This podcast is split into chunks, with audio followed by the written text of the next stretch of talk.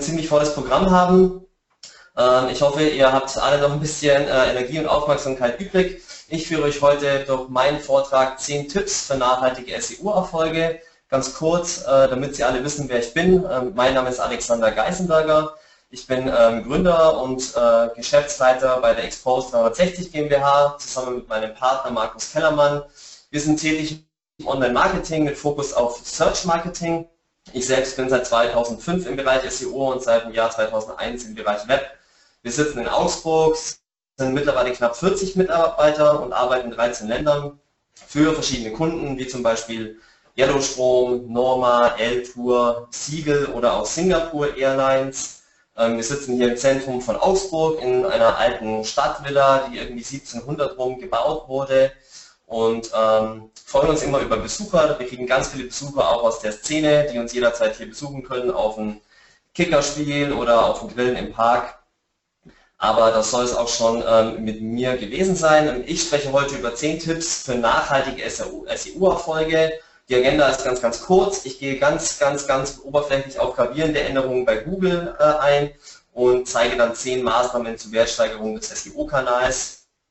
Und damit geht es schon los. Was passiert denn aktuell? Die ganze SEO-Szene spricht über zwei, drei Buzzwords. Eines davon ist ähm, Artificial Intelligence oder auch äh, das Thema Deep Learning oder war es dann doch äh, Machine Learning. Letztendlich äh, beschäftigt sich Google momentan intensiv damit, ähm, ihren Algorithmus mehr oder weniger durch diese Machine Learning oder künstliche Intelligenz Maßnahmen abzulösen. Ähm, das bedeutet, Google versucht tatsächlich eine echte künstliche Intelligenz herzustellen, was momentan noch nicht der Fall ist, aber ähm, die Google-Rechner werden letztendlich mit vielen Informationen gefüllt, auf Basis derer der Algorithmus in der Lage ist, neue Entscheidungen abzuleiten. Das Ganze wird unterstützt durch den von Google entwickelten Quantencomputer, der sich D-Wave nennt. Google hat diesen gemeinsam mit der NASA entwickelt was diese Beschleunigungen im Feld Deep Learning ähm, und auch in der Entwicklung der künstlichen Intelligenz nochmal zugutekommt. Ähm, ich habe hier einen Slide von dem geschätzten Kollegen äh, Kai Spriestersbach. Der hat einen super Vortrag auf der SEO Campix gehalten zum Bereich Machine Learning. Ähm, ich glaube, er ist heute auch dabei ähm, und hält einen Vortrag. Ähm, auf diesem Slide sieht man letztendlich den aktuellen Entwicklungsstatus ähm, der künstlichen Intelligenz und man ähm, sieht hier, dass wir uns kurz davor befinden, dass ein Computer die tatsächliche künstliche Intelligenz eines Menschen ähm, simulieren kann. Das bedeutet, ähm, the machines are rising und äh, der Terminator wird real. Und natürlich ähm, hatte diese Denkweise auch schon die letzten Jahre einen gewissen Einfluss auf den Bereich SEO. Wir beschäftigen uns heute nicht mehr damit, irgendwelche günstigen Texte einzukaufen und irgendwo ganz günstig an Backlinks zu kommen, sondern wir beschäftigen uns ähm, mit holistischer Themenabbildung, mit User Intent, ähm, mit User Signalen, ähm, mit einer selektiveren Auswahl an passenden Backlinks etc. Und das alles hat mich dazu ähm, bewegt. Ähm, ich bin auf ganz vielen Konferenzen das ganze Jahr und komme dann immer total motiviert zurück und denke mir immer, wow, es gibt so viele coole Sachen, die man machen kann. Aber irgendwie im Alltag, wenn man sich so den Mittelstand und auch Konzerne anschaut, macht es keiner. Und deshalb möchte ich heute 10 SEO-Takeaways aus den letzten Jahren ähm, aufzeigen und auch neue Trends aufzeigen, die eigentlich jeder umsetzen sollte, aber die nicht umgesetzt werden. Und damit starten wir in den SEO-Takeaway Nummer 1 und das ist auch der einzige strategische Takeaway, den ich mitbringen möchte. Forget about the isolated SEO Channel. SEO ist nicht mehr dieser alleinstehende Kanal, den wir, der es noch vor ein paar Jahren war, wenn man sich so eine SEO-Marketing-Map aufzeichnet und diese aufteilen würde in, in ganz, ganz wichtige ähm, Bereiche im heutigen SEO, dann zählen dazu User-Signale, ähm, Branding, Content-Marketing, User-Engagement oder auch Re-Engagement. Und da habe ich einfach mal so eine Marketing-Landkarte darüber gelegt und andere Kanäle aufgezeigt, die letztendlich sich in ähnlichen Bereichen ähm, befinden. Und wenn man hier einen Blick drauf sieht, dann ähm, wird relativ schnell klar, dass es äh, heutzutage extrem wichtig ist, auch weitere Online-Marketing-Kanäle professionell zu belegen, um im SEO erfolgreich zu sein. Und nicht nur das ist wichtig, sondern auch vor allem wichtig ist dann die Kostenpunkte in all diesen Kanälen richtig zu attribuieren. Und dieses ganze Thema Attributionsmodell etc., das ist vor allem im Affiliate-Marketing ein alter Hut und so eine Sau, die ewig ähm, durchs Dorf getrieben wird für diejenigen, die noch nie etwas damit am Hut haben, ein ganz einfaches Beispiel. Man rankt im Bereich SEO auf ein gewisses Produkt, landet auf einer Landingpage, auf der man entsprechend mit einem sogenannten Remarketing-Tag ähm, zum Beispiel markiert wird und kommt damit in eine äh, Remarketing-Liste, wie jetzt hier auf der rechten Seite, wird mit einem Banner beworben, kommt zum Beispiel auf eine ähm, dynamische Landingpage, auf der der Kunde dann abschließt.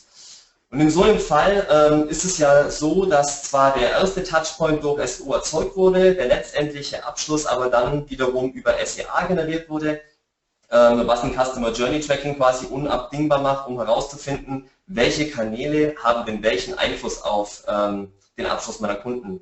Hätte es den SEO-Kanal nämlich in diesem Beispiel nicht gegeben, dann wäre der Abschluss durch SEA nicht zustande gekommen. Und das kann man natürlich über ganz viele Kanäle attribuieren und wichtig ist hierbei im heutigen Marketing-Mix einen sogenannten Cross-CPO zu berechnen. Sprich, ähm, die Kostenpunkte wirklich über alle Kanäle und alle Touchpoints zu attribuieren. Und Tools, um zu, an so einen Punkt zu kommen, ist zum Beispiel IntelliAds, die bieten ein Customer Journey Tracking an, um die Touchpoints in der Customer Journey auszumessen, aber auch relativ neu ähm, in der USA gerade im Ausrollen die Google Analytics 360 Suite, die äh, genau diese Daten erheben lässt. Bedeutet, man sollte die Blickweise von SEO als alleinstehenden Kanal definitiv vergessen und sich hin entwickeln zu einer kanalübergreifenden Strategie, um die Effizienz der Kanäle ähm, auch richtig zu messen und richtig zu bewerten, das Budget über alle Kanäle zu attribuieren und nicht in einzelnen Cast denken, sprich es gibt ein SEO-Budget und ein separates SEA-Budget und niemand spricht miteinander, sondern man sollte einen ganzheitlichen Online-Marketing-Ansatz fahren. So, das war's mit dem theoretischen, strategischen Teil. Äh, die nächsten Bereiche werden ein bisschen mehr hands-on. Takeaway Nummer zwei ist, eine korrekte und richtige Content-Strategie zu kreieren. Wie sah das 2011 im SEO-Bereich aus? Ähm, das hier ist jetzt ein bisschen pants down von mir, ähm, ein Original-Einblick einer Kampagne von 2011. Man sieht hier in dem Briefing an die Redaktion, dass ich einen Text angefordert habe zum Thema ähm, Waschbecken. Da steht drin, der Text soll so um die 300 Worte lang sein und soll vier bis sieben Mal im Text den Suchbegriff enthalten. Sowas macht man heute natürlich nicht mehr, sondern wir orientieren uns heutzutage nicht mehr an Keywords, sondern an sogenannten Themenclustern. Vor kurzem gab es ein Webinar von Searchmetrics ähm, aus diesem von Malte Landwehr. Von diesem Webinar habe ich auch ähm, diese Grafik hier entnommen. Man sieht hier, wie eine thematische Verwandtschaft dargestellt werden kann. Nämlich, wenn ich für Google zu dem Begriff Indian Cuisine, also äh, indische Küche, ranken möchte, dann gibt es verschiedene Suchbegriffe oder auch Thematiken, die mit diesem Suchbegriff verwandt sind. Und hier sieht man diese Verwandtschaft auf erstem Grade und auf zweitem Grade. Und wichtig ist nun, wenn man äh, Content erstellen möchte und für die Suchmaschine zu einem Begriff maximale Relevanz ähm, äh, zeigen möchte, dass man alle diese Themenbereiche im Content mit abdeckt. Also sprich, wenn man auf indische Küche ranken möchte, dann sollte in diesem Content auch die Begriffe Chicken Curry oder Indian Curry, ähm, Spices, Ingredients etc. mit vorkommen. Ähm, ansonsten scheint wohl dieser Text nicht zu 100% ähm, das Thema abzudecken, wie Google dieses sieht. Wie geht man dafür vor? Natürlich arbeitet man nach wie vor bei seiner Keyword-Strategie mit dem Keyword Planner, der schon gewisse Daten erheben lässt, wie zum Beispiel die Suchanfragen pro Monat oder auch das Wettbewerbsverhältnis. Insofern ich dann meine zentralen Themenpunkte ermittelt habe, ähm, gibt es ähm, weitere Tools zur Content-Erstellung, wie zum Beispiel WDF, IDF-Tools. Wir arbeiten hier mit SEOLize zusammen, wie man es hier äh, in einem Screenshot sieht. Ähm, worauf ich nicht raus will, ist, dass ihr jetzt alle ähm, diese Kurve hier ähm, abbilden müsst und eins zu eins ähm, die Keywords in diesen Häufigkeiten und Proportionen abbildet, sondern schaut euch diese Suchbegriffe an, die eure Wettbewerber mit verwenden, die eben in diesen Graphen einfließen und verwendet diese Themenbereiche in euren Texten mit. Ein weiterer Bereich, der vor allem die letzten zwölf Monate immer populärer wird, sind sogenannte W-Fragen-Tools. Ähm, auch hier an Search One, also Kai Spriestersbach stellt eines zur Verfügung. Ähm, das Tool meiner Wahl ist äh, Answer the Public. AnswerThePublic.com ist kostenlos. Äh, man sieht hier die Oberfläche. Man kann auf der rechten Seite das Land einstellen auf Deutschland und auf der linken Seite ähm, sein Fokus-Keywords eingeben. Und hier bekommt man unter anderem alle W-Fragen zu dem jeweiligen Fokus-Keyword, in diesem Fall private Krankenversicherung. Also hier steht dann zum Beispiel drin, welche private Krankenversicherung zahlt Kindergeld, welche Krankenversicherung ist die beste für Beamte etc. Und all diese ähm, Fragen ähm, kann man letztendlich auch extrahieren, wiederum in äh, Google AdWords Keyword Planer abgleichen und gucken, ob diese Fragen eventuell auch Suchvolumen haben. In diesem Fall sieht man, dass es auch so ist. Und dann nutzt man alle diese Fragen, um seine Texte zu gliedern und den Content anzureichern. Ein weiterer Bereich, der extrem oft vernachlässigt wird, wenn wir Strategien übernehmen ähm, bei unseren Kunden, ist das Thema Machbarkeit. Sieht man sich ein modernes Suchergebnis an. Ähm, hier ein relativ prominentes Beispiel, das auch die letzten äh, Monate ein bisschen durch die Branche ging, zum Thema Korsika-Urlaub. Da sieht man, dass das Thema Reiseratgeber zum Beispiel ähm, eigentlich nicht mehr wirklich Sinn macht, projektiert zu werden, weil Google alle Fragen und Themen zu dem Thema schon abbildet und mit dem Knowledge Graph und den Anzeigen den kompletten sichtbaren Bereich fast belegt. Als letzten Schritt, wenn man sagt, okay, ähm, ich habe mein Keyword gefunden, ähm, ich kenne meine Themenbereiche, meine W-Fragen und alles ist soweit im machbaren Bereich, clustere ich entsprechend meine Inhalte auf meiner URL entsprechend dem User Intent.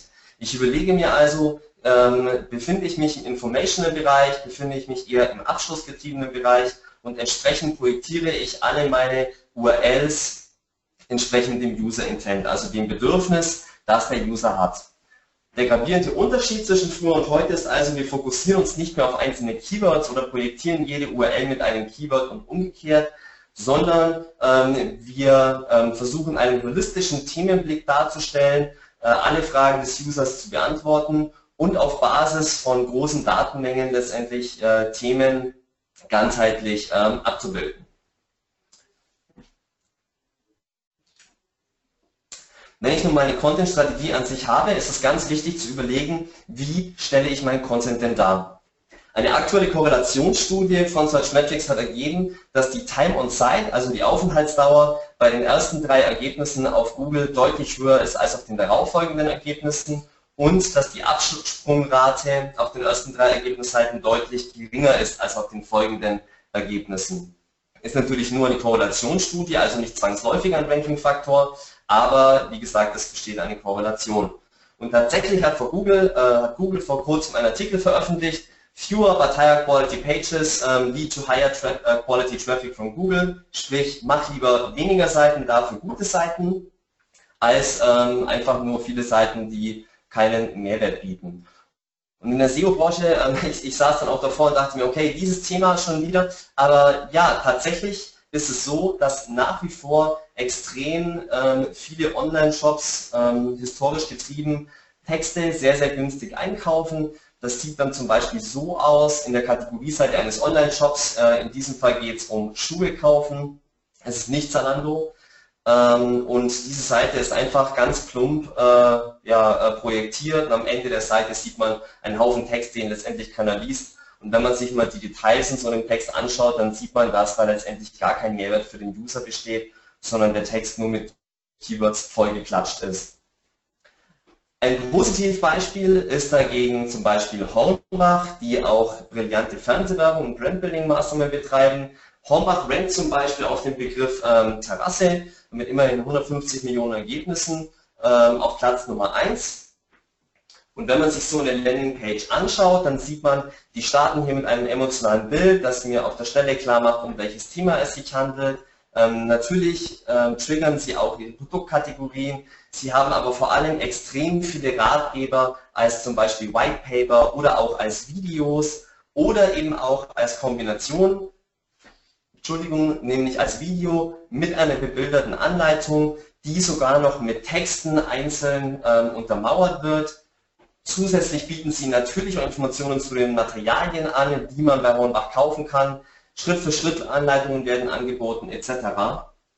Und was haben die Jungs gemacht? Die haben sich genau überlegt, welche Informationen benötige ich denn, ähm, um das Thema komplett auf einer Seite abzudecken, sodass der User sich nicht einzelne Detailinformationen auf anderen Seiten zusammensuchen muss ähm, und in welcher Form des Mediums ähm, möchte ich diese Daten denn darstellen.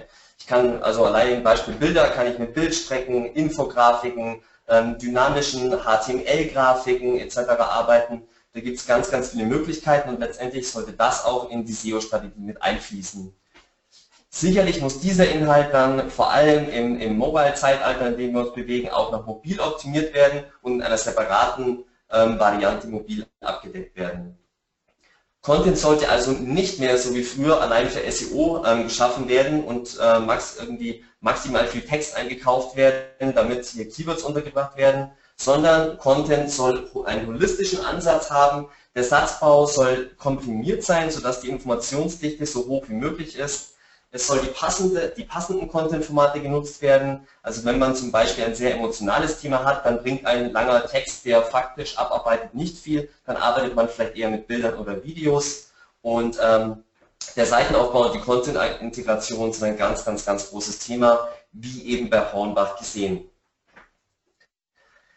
Ein weiterer Themenbereich äh, im SEO ist die interne Linkstruktur. Das ist zwar kein neues Thema, aber tatsächlich in 95% der Projekte, die wir bekommen, ähm, ist die interne Linkstruktur suboptimal realisiert.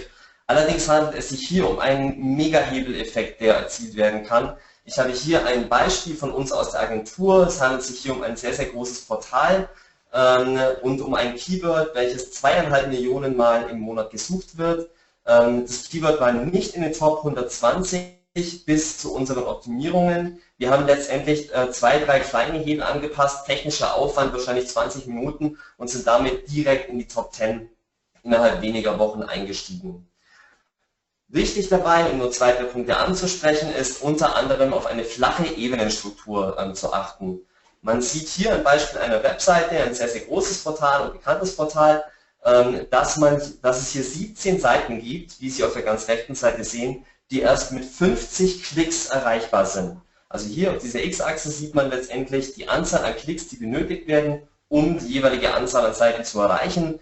Ähm, man sieht also, dass man mit 6 Klicks zwar auch schon ähm, 9819 Seiten erreicht, aber dass doch sehr, sehr viele Seiten weiter hinten liegen. Und jetzt handelt es sich hier nicht einmal um viele URLs. Wenn man sich im Vergleich dazu ein anderes Beispiel ansieht, das sind ungefähr ähnlich viele URLs, hier sind alle Seiten innerhalb von vier Klicks erreichbar. Das ist sowohl für den Googlebot ähm, komfortabler als auch für den Nutzer. Ein weiteres wichtiges Thema ist die einheitliche äh, Nutzung von semantischen Linktexten. Hier sehen Sie eine Auswertung mit den SEO-Ratio-Tools, die ich übrigens sehr empfehlen kann zum Thema Internet-Linkstruktur, äh, der URL von Thomas Müller auf der Wikipedia-Seite. Man sieht auf der linken Seite die linkgebenden Seiten der Wikipedia und in der Linktext-Spalte den jeweilig genutzten Linktext oder auch Anchor-Text. Und man sieht, dass hier tatsächlich nur themenrelevante URLs den Link geben und dass der Linktext immer semantisch korrekt ist. Hier steht also nirgendwo berühmter Fußballspieler oder FC Bayern München oder ähnliches, sondern wirklich immer, es wird immer semantisch korrekt der Name von Thomas Müller genutzt. Außerdem wichtig ist die, Position, äh, die richtige Positionierung ähm, der Links. Ähm, Google nutzt hier nach wie vor das sogenannte Reasonable Surfer Modell, um zu ermitteln, welche Links auf der Seite welche Klickstärke haben könnten. Ähm, hier sieht man einen kleinen Auszug ähm, äh, dieses Patents und aus diesem geht auch ganz klar hervor, dass die Links aus dem Content-Bereich, die für den User am wahrscheinlichsten sind, dass sie geklickt werden, am meisten Link-Juice vererben. Natürlich gibt es noch viele Themen mehr, die zum Thema äh, interne Linkstruktur äh, zählen. Allerdings ist dies nur einer äh, von zehn SEO-Tipps. Ähm, tatsächlich ist es oft so, dass Unternehmen ihre interne Struktur und ihre Informationsarchitektur sehr zufällig entstehen lassen und dass äh, diese in Zusammenarbeit mit Webentwicklern oder Designern entwickelt wird. Ähm, das kann ich nicht empfehlen. Nutzen Sie eher eine flache Ebenenstruktur, semantisch korrekte Linktexte, die wiederum vom Content-Bereich aus verlinkt werden und das Ganze integriert in eine saubere Informationsarchitektur. Wer jetzt nicht alles äh, mitlesen, schreiben oder screenshotten kann, die Slides gibt es im Nachhinein. Ein relativ akutes Thema oder aktuelles Thema sind die sogenannten Accelerated Mobile Pages oder auch AMP Project genannt. AMP ist letztendlich ein, ähm, ich nenne es jetzt mal Auszeichnungsframework von Google, ähm, welches die Möglichkeit bietet, sehr, sehr schlanke und schnell ladende HTML-Seiten ähm, zu erstellen. Momentan sieht man AMP-Seiten vor allem im Google News-Bereich. Das Schöne hieran ist, dass tatsächlich auch schon einige Seiten mit AMP-Seiten bei Google News gelistet werden, die eigentlich nicht von Google für Google News freigeschalten waren vorher. Ähm, das ist ein schöner Nebeneffekt. Man sieht nun hier, wie das aussieht, wenn man eine AMP-Variante bereitstellt. Klickt man dann auf diese, ähm, sieht man hier die Detailansicht, also man sieht, die sind sehr restriktiv, sind ganz, ganz einfach gestaltete Seiten und man hat in Google auch die Möglichkeit, durch die aktuellen Artikel durchzuswipen, sprich ich kann den Artikel zu einem und dem gleichen Thema auf Stern, Spiegel, FAZ etc. einfach durchswipen. Und ganz interessant ist, wie man hier rechts oben markiert sieht, ist, dass Google diese Seiten alle cached und letztendlich über das eigene Content Delivery Network bereitstellt, was nochmal einen Performance Boost gibt. Ähm, in der USA ranken AMP-Seiten auch schon in separaten einzelnen Content-Boxen, was auch in Deutschland kommen wird. Kürzlich gab es auch eine Umfrage vom Search Engine Journal zum Thema AMP in der USA. Tatsächlich haben hier 50% der SEOs angegeben, dass, AMP, dass sie davon ausgehen, dass AMP-Seiten in Zukunft einen signifikanten Einfluss auf SEO haben werden und immerhin nochmal 30% einen moderaten Einfluss. Ähm, trotzdem implementieren nur 20% der SEOs aktuell dieses Format. Das ist also noch eine Mini-Nische momentan. Technisch funktioniert das Ganze ganz einfach. Sie legen eine ähm, AMP-Variante in dieser Auszeichnungssprache separat ab, ähm, verweisen von Ihrer Responsive-Webseite oder von Ihrer Hauptseite mittels dem rel ist gleich AMP-HTML auf die AMP-Variante und Sie kanonisieren von der AMP-Variante wiederum zurück. Ähm, wenn man sich die Seitenladezeit anschaut, dann sieht man hier auf der linken Seite einen Test äh, von der Zeit mit der klassischen Responsive-Variante bei einer Ladezeit von 14,4 Sekunden und der AMP-Variante mit einer Ladezeit von 5,7 Sekunden. Allerdings muss man hier noch mit einberechnen, dass hier ähm, nicht das Google CDN äh, mit reingespielt hat. Das heißt, für den Endverbraucher wird die Seite sogar noch mal deutlich schneller. Google leitet also den Traffic, oh Entschuldigung, ähm, nicht direkt weiter, sondern ähm, hat den Traffic letztendlich auf dem eigenen Server. Das ist allerdings kein Problem, ähm, da es eine separate eine, äh, Analytics-Integration geht. Also man kann alles auswerten, wenn man möchte. Und ähm, der Vorteil der AMP-Seite ist vor allem der enorme Page-Speed, der dadurch zustande kommt, dass Google verschiedenste Optimierungen im Page-Speed-Bereich ähm, hier realisiert, die den meisten Seitenbetreibern durch ähm, ja, äh, technische Engpässe etc nicht möglich ist. PageSpeed ist allerdings eines der größten Themen, ähm, die man heute beachten sollte. Deshalb Takeaway Nummer 6, PageSpeed absolutely matters. Auch hier ein kleiner Auszug der aktuellen Search Metrics Korrelationsstudie. Man sieht hier ganz klar, dass an, an den vorderen Suchergebnisplätzen die Seitenladezeit massiv zunimmt und wenn man einer Studie der Aberdeen Group glauben möchte, dann werden jährlich alleine durch langsame Webseiten, also sprich durch eine zu hohe Ladezeit, 117 Millionen Euro weniger ausgegeben. Das bedeutet, PageSpeed wirkt sich wahnsinnig positiv auf Conversion Rates aus und natürlich auch auf die Crawlability. Wenn man sich manche Projekte ansieht, hier ist ein relativ aktuelles Projekt eines großen Brands, die heute noch an den Start gehen und letztendlich nicht einmal ähm, die Maßnahmen, die die PageSpeed Insights vorschlagen, umsetzen, ist eben die Frage, inwieweit man den Nutzer damit zufriedenstellen kann. Das gleiche Projekt hat ungefähr 20 Sekunden Ladezeit, was dann doch relativ lang ist. Dabei kann man mit so einfachen Möglichkeiten wie zum Beispiel der GZIP-Aktivierung, die ich über die HT-Access steuern kann, oder auch das Browser-Caching schon mal den Page-Speed äh, bis zu einem gewissen Punkt optimieren. Und das sind tatsächlich Aufgaben, die in weniger als 30 Sekunden erledigbar sind was mir immer wieder auffällt, was tatsächlich auch wenige Unternehmen heutzutage nutzen, sind sogenannte CSS-Sprites. Schaut man sich hier eine Facebook-Seite an, dann wird klar, dass hier sehr, sehr viele Bilder eingebunden werden. Diese Bilder müssen im Normalfall ähm, jeweils mit einem Request vom Browser, äh, vom Server zurückgegeben werden. Natürlich arbeiten Facebook, Google und Amazon etc. mit CSS-Sprites. Das bedeutet, es gibt nur noch ein Bild, wie hier auf der rechten Seite zu sehen. Dieses Bild muss nur einmal heruntergeladen werden und die Internetseite zeigt dann immer nur einen kleinen Ausschnitt davon. Interessanter allerdings sind neue Formate, wie zum Beispiel das von Google entwickelte Bildformat WebP. Ähm, WebP hat tatsächlich die Möglichkeit, Bildgrößen bis zu 80% einzusparen, wird allerdings momentan nur von Chrome, Opera und Android-Browsern supported. Allerdings haben auch die großen Browserhersteller bereits ähm, bestätigt, dass dieses Format in Zukunft ähm, auch verarbeitet werden kann. Außerdem, wenn man heute ähm, schon auf HTTPS umstellt, bietet es sich an, gleich den neuen HTTP-Standard zu nutzen, nämlich HTTP 2. der gravierende Unterschied im Bereich PageSpeed zwischen HTTP 1 und 2 ist, dass nicht mehr jeder Request einzeln zwischen Webserver ähm, und äh, Client äh, übertragen werden muss, sondern dass das Ganze innerhalb eines Flusses passiert und damit die fünffache Geschwindigkeit, äh, Ladegeschwindigkeit nur durch eine Protokollumstellung erreicht werden kann. Es geht mir also beim Thema PageSpeed nicht unbedingt darum, dass PageSpeed ein direkter Ranking-Faktor sei. Mir geht es eher darum, ähm, auf die Crawlability zu achten und Google eine performante Seite ähm, zur Verfügung zu stellen, Conversion Rates positiv zu beeinflussen, Absprungraten zu minimieren, Aufenthaltsdauern zu maximieren, die Return to Serve Rate, also sprich den Anteil der User, die zurück auf Google klicken, zu reduzieren und natürlich generell die User-Signale positiv zu beeinflussen. User-Signale sind auch ein ganz gutes Thema. Ähm, tatsächlich spricht man schon seit langer Zeit darüber, dass User-Signale vor allem in den Top 10 ein sehr, sehr wichtiges Thema sind und wichtig sind, die Rankings zu verbessern. Aber tatsächlich messen die wenigsten Webseiten die Content-Qualität ähm, granularer, als es Google Analytics ausspuckt.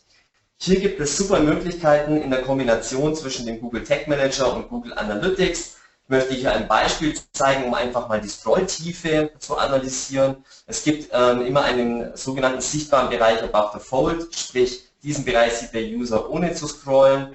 Es gibt einen Bereich, wenn der User 25 bis 50 Prozent scrollt oder auch bis zum Ende des Artikels. Und diese Scrolltiefe kann auch in Google Analytics gemessen werden. Das sieht dann so aus. Man sieht hier auf der linken Seite, dass die Startseite der betreffenden Internetseite ähm, dass hier 32.700 Personen überhaupt nicht gescrollt haben, 24.000 Personen nur 25 Prozent und so weiter. Und diese Daten sollte man natürlich in Zukunft heranziehen, um die Inhalte und den Umgang der User mit diesen Inhalten zu optimieren. Ebenso interessant ist es, wie viele User denn wirklich ähm, auf den Zurück-Button klicken und nicht ihren Browser schließen oder direkt eine andere URL aufrufen.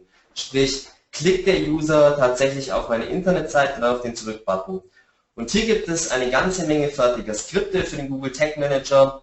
Ähm, hier eben das Beispiel mit dem Zurück-Button und dann bekomme ich sogar noch eine granularere Auswertung. Ich sehe hier den, ähm, über die kompletten User, die auf den Zurück-Button geklickt haben, nach welcher Zeit der User das denn getan hat und wie viele Prozent das denn waren. Und all diese ähm, Signale ähm, sollte ich definitiv erheben. Man kann hier viel, viel granularer noch rangehen, als ich es gerade eben zeige, und den Umgang mit der Seite richtig zu messen, um die richtigen Schlüsse zu ziehen. Denn oft sind die klassischen Webanalyse-Metriken, die man bekommt, hierzu nicht ausreichend oder letztendlich einfach auch falsch. Das Wichtigste hieran ist allerdings nicht nur die Dinge zu messen, sondern dann auch zu reagieren und die Inhalte zu optimieren. Das nächste Thema ist, den Customer Lifetime ähm, zu erhöhen. Auch das ist kein neues Thema. Ähm, wenn man äh, jetzt äh, diese Standardzahl, die immer im Raum steht, mal als Beispiel nimmt und man davon ausgeht, dass man nur 3% Conversion Rate hat, dann hat man einen potenziellen Traffic von 97%, der verloren ist. Mag auch sein, dass es nur 90% sind oder 80%, aber es ist ein eklatanter Anteil. Das bedeutet, ich muss mir Möglichkeiten überlegen, wie ich diesen Traffic anreichern kann und ihm eine neue Wertigkeit zuweisen kann. Und ein Ziel kann sein, E-Mail-Adressen der User zu erheben. Das geht mit zum Beispiel klassischen Exit Intent Overlays. Der Nutzer bewegt sich also mit seiner Maus über den Shop, bewegt sich zum Schließen oder zum Zurück-Button und ich spiele ihm entsprechend ein sogenanntes Exit Intent Pop-up aus. Man muss zugeben, diese einfache Art und Weise des Exit Intent Pop-ups ist ein bisschen plump, man kann hier regelbasiert sehr, sehr, sehr granular arbeiten. Ähm, ein kleines Beispiel aus dem echten Leben. Ähm, die beste Kampagne, die wir bisher hatten, ähm, waren 16,8 Prozent der Absprünge haben ihre E-Mail-Adresse angegeben, die ich dann wiederum anschreiben konnte. Das ist doch ein relativ großer Anteil. Weiterhin möchte ich natürlich eigentlich den, den Sale forcieren. Ich möchte meine Conversion Rates maximieren und das kann ich mit verschiedenen interaktiven Elementen auf der Webseite. Ein Beispiel kann eine, äh, ein, ein Footer-Bar, ein Footer-Overlay sein. Das bedeutet zum Beispiel, wenn sich der User im Warenkorb befindet und sich längere Zeit nicht mehr bewegt, dann spiele ich ein, eine Service-Footer-Bar aus, wie man sie in diesem Fall sieht und biete zum Beispiel eine Telefonnummer an oder einen Live-Chat oder ähnliches. Diese Notifications hier kennen Sie wahrscheinlich alle. Ähm, mich wundert es tatsächlich, dass so wenige ähm, Internetseiten diese Technologie einsetzen. Es handelt sich hier um sogenannte Notifications. Ähm, das bedeutet, ich analysiere meinen Userstrom und gebe individualisierte Notifications auf der rechten oberen Seite zum Beispiel aus. Der bekannteste Betreiber äh, mit diesen Notifications ist wohl Booking.com. Booking.com hat auf fast allen Detailseiten auf der rechten oberen Seite immer wieder Notifications laufen, die letztendlich die User dazu animieren sollen, ähm, das Hotel zu buchen. Und tatsächlich funktioniert das auch. Letztendlich empfehle ich allen Online-Shop-Betreibern zu definieren, welche verschiedenen Ziele eine Webseite denn hat. Denn zum Beispiel Zalando investiert sehr, sehr viel Geld da rein, App-Installs zu forcieren. Wenn das Thema äh, sein kann in Ihrem Unternehmen, dann kann ich auch diesem App-Install eine gewisse Wertigkeit zuweisen und ähm, damit die ganze Attribution des SEO-Kanals ein bisschen granularer steuern. Denn es geht ja nicht immer nur direkt um den Sales, es gibt ja ganz viele Ziele, die man außenrum erreichen kann. Tools, die man hierfür nutzen kann, sind unter anderem wie Interactive, die auf Affiliate-Basis arbeiten oder auch Kibeo, die auf Basis einer Fixed-Fee im Monat arbeiten. Ein Ziel des Ganzen ist es eben, den Wert des jeweiligen Website-Besuchers zu steigern, dynamische Inhalte zu generieren und den Traffic, den man über seine ähm, Webseiten bekommt, systematisch zu animieren und reanimieren. Thema Nummer 9, Mobile First. Tatsächlich ist es so, seit vielen Jahren äh, wird das propagiert, wir sind mobile, wir sind mobile, mobile kommt, mobile kommt. Ähm, wie ist es im echten Leben? Das Beste, was passiert, ist tatsächlich, dass ähm, ein einigermaßen bedienbares responsive Design realisiert wird und selbst das ist noch nicht bei allen Internetseiten der Fall. Man sieht auch hier an der Searchmetrics Korrelationsstudie, dass der Anteil an responsive Websites in den vorderen vier bis acht Suchergebnissen doch deutlich zunimmt.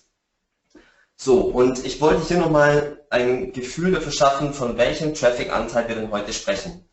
Insgesamt nutzen 72% der deutschen Internetnutzer aktuell Mobile, also Smartphones, iPads ähm, etc. Das bedeutet, diese Nutzer besuchen App Stores, sowohl auf ihrem Handy als auch auf ihrem Desktop-Rechner, sowohl bei Google als auch bei Apple. Gut, bei Microsoft, das ist gerade ein bisschen im Umbruch. Und wenn man hier mal einen detaillierten Blick in verschiedene Themenbereiche ähm, wirft, wie zum Beispiel in ein Suchergebnis zum Suchbegriff Mode, dann fällt auf, okay, hier gibt es ein paar Player, die sich schon ganz gut positioniert haben, wie zum Beispiel Modomoto oder auch Zalando. Schaut man sich dann zum Beispiel den Begriff Fotos bearbeiten an, dann fällt auf, dass hier zwar Adobe mit einer App äh, und sogar ein bisschen weiter hinten platziert ist, jedoch kein anderer großer Player oder auch andere Apps von Adobe hier im App Store zu finden sind. Und das auf einen Suchbegriff, der doch sehr relevant ist für den App Store. Und geht man noch ein bisschen tiefer rein, wie zum Beispiel das Thema Stromvergleich, dann merkt man, dass hier nicht einmal alle Suchergebnisse aufgefüllt werden. Und in diesen Suchergebnissen kann ich mich natürlich wunderbar positionieren und ähm, User dazu bringen, meine App zu forcieren. Weitere Möglichkeiten, App-Downloads zu generieren, ist die ganz klassische App OneBox. Google realisiert hier, wenn ein Suchbegriff abgefeuert wird, der äh, App Store relevant ist und bietet dann entsprechend Apps über den App Store an. So auf der linken Seite sieht das Ganze in iOS aus. Ich habe auch die Möglichkeit, meine App über, ähm, über SEA zu bewerben oder auch mit Overlays, wie man es auf der rechten Seite sieht. Ähm, mittlerweile ist Google sogar in der, äh, in der, Lage, Apps zu indexieren. Also wenn man nach App-Indexing ähm, sich informieren möchte, dann gibt es die Möglichkeit, den User aus dem Suchergebnis Mobile direkt auf die entsprechende Inhaltsseite in der App auch zu verweisen. Äh, und super spannend ist auch das Thema Livestreaming. Hier hat der User die Möglichkeit, über sein Mobile Phone eine App direkt zu bedienen, ohne diese installieren zu müssen. Die App wird hierfür nämlich auf dem Google Server gerendert. Und warum ist es heutzutage so mega wichtig, ähm, dass man eine, eine App hat? Das ist Branding. Einige von Ihnen kennen vielleicht schon diese Folie von mir. Ähm, auch hier Pants Down, das ist mein aktueller Homescreen. Man sieht, es gibt ja einige Anbieter, äh, Shopping-Anbieter wie zum Beispiel Amazon oder auch Booking.com, die ich installiert habe. Und für mich ist es ganz klar, es gibt für mich keine Alternative im Bereich Buchen oder ähm, auch im Bereich E-Commerce, über die ich die meisten Bestellungen tätige. Denn ich werde jeden Tag mit dem Logo dieses Herstellers penetriert, ähm, kann innerhalb von einem Klick auf, der, auf die jeweilige Angebotsseite sein und es ist für mich maximal komfortabel. Ähm, relativ neu ist das Produkt von Google, es nennt sich Firebase. Firebase ähm, bietet unter anderem die Möglichkeit, eben ähm, einzelne App-Funktionen zu erstellen, äh, die Google zur Verfügung stellt. Ähm, natürlich äh, mit der kompletten Google-Integration etc. Ähm, kann man sich mal angucken, wenn man hier interessiert ist. Natürlich habe ich ähm, einen gravierenden Unterschied zwischen Desktop- und Mobile-Usern. Ich kann Mobile-Usern ähm, eigentlich keine Interaktionen mit der Maus zur Verfügung stellen. Alles muss sehr, sehr schnell gehen. Der User kann nichts downloaden, will eigentlich auch keine E-Mail-Adresse angeben etc. Dafür kann ich aber sehr, sehr viele andere ähm, Funktionen nutzen, die auf dem jeweiligen Smartphone des Users zur Verfügung gestellt werden, wie zum Beispiel Social Sharing Elemente oder auch Datenquellen wie die Geolocation. Ähm, und ich kann mich auch mit anderen Apps connecten, sprich kann dem User zum Beispiel Bilder von mir direkt über die Instagram-App scheren lassen. Und Markenaufbau ist ein ganz, ganz, ganz großes Thema im Bereich SEO. Warum ist es denn ein großes Thema? Markenaufbau löst verschiedenste Reaktionen aus. Letzt, die, diese Woche war das sogar, dann kam die aktuelle Internet World Business raus. Man sieht hier einen kleinen Ausschnitt.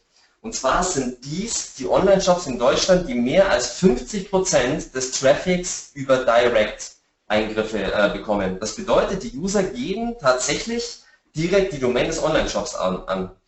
Ähm, jetzt könnte man sich überlegen, na gut, vielleicht sind es ja kleine Läden, die kein gutes Online-Marketing machen, aber tatsächlich sind hier Größen wie C&A und H&M dabei, die tatsächlich 76% des Traffics direkt auf die Webseite bekommen.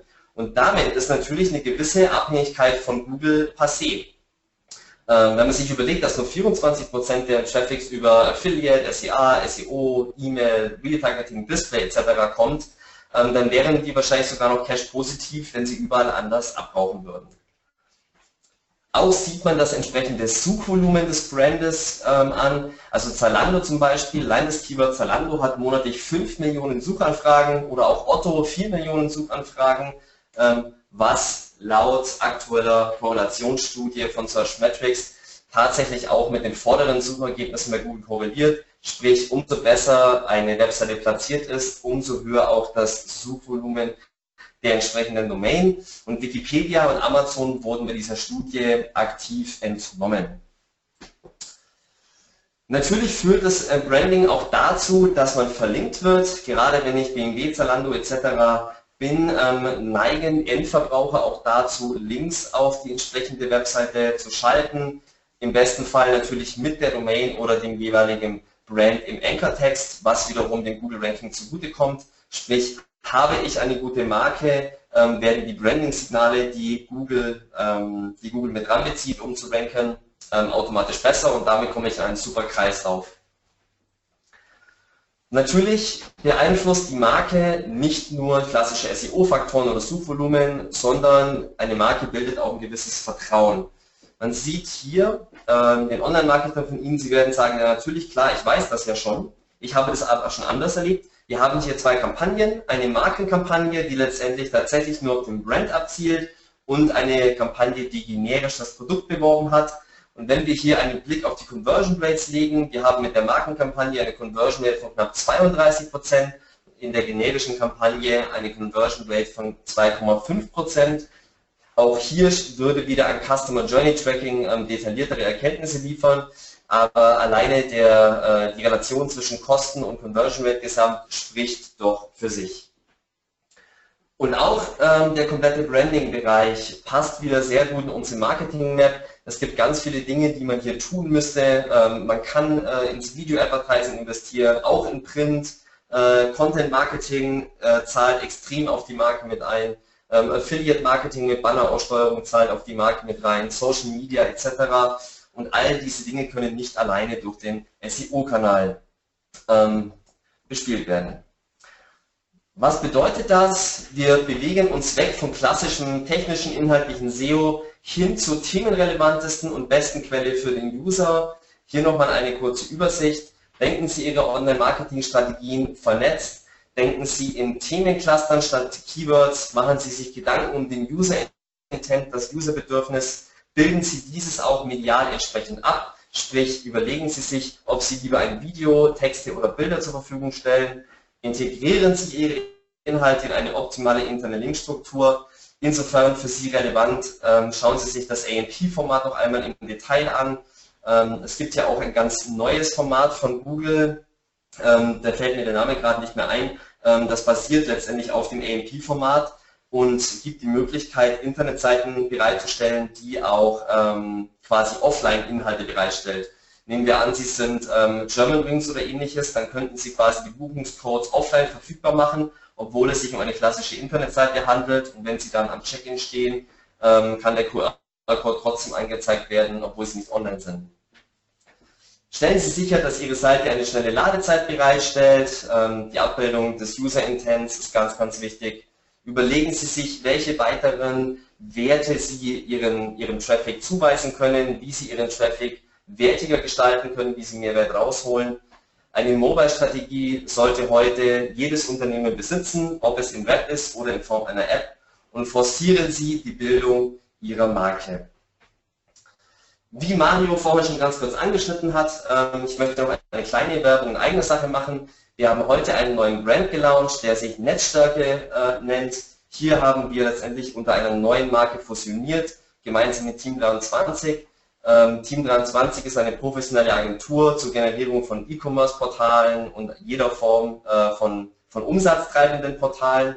Gemeinsam mit Team 23 sind wir auf der Co-Reach in Nürnberg bald zu sehen findet am 29. und 30. Juni statt. Uns finden Sie in Halle 4, Stand 4-411. Und ich würde mich sehr freuen, wenn wir uns hier mal die Hand schütteln dürfen. Und damit sind wir laut meinen Daten bei 43 Minuten 15 Sekunden und Sie haben 171 Folien hinter sich gebracht. Und ich sage vielen Dank.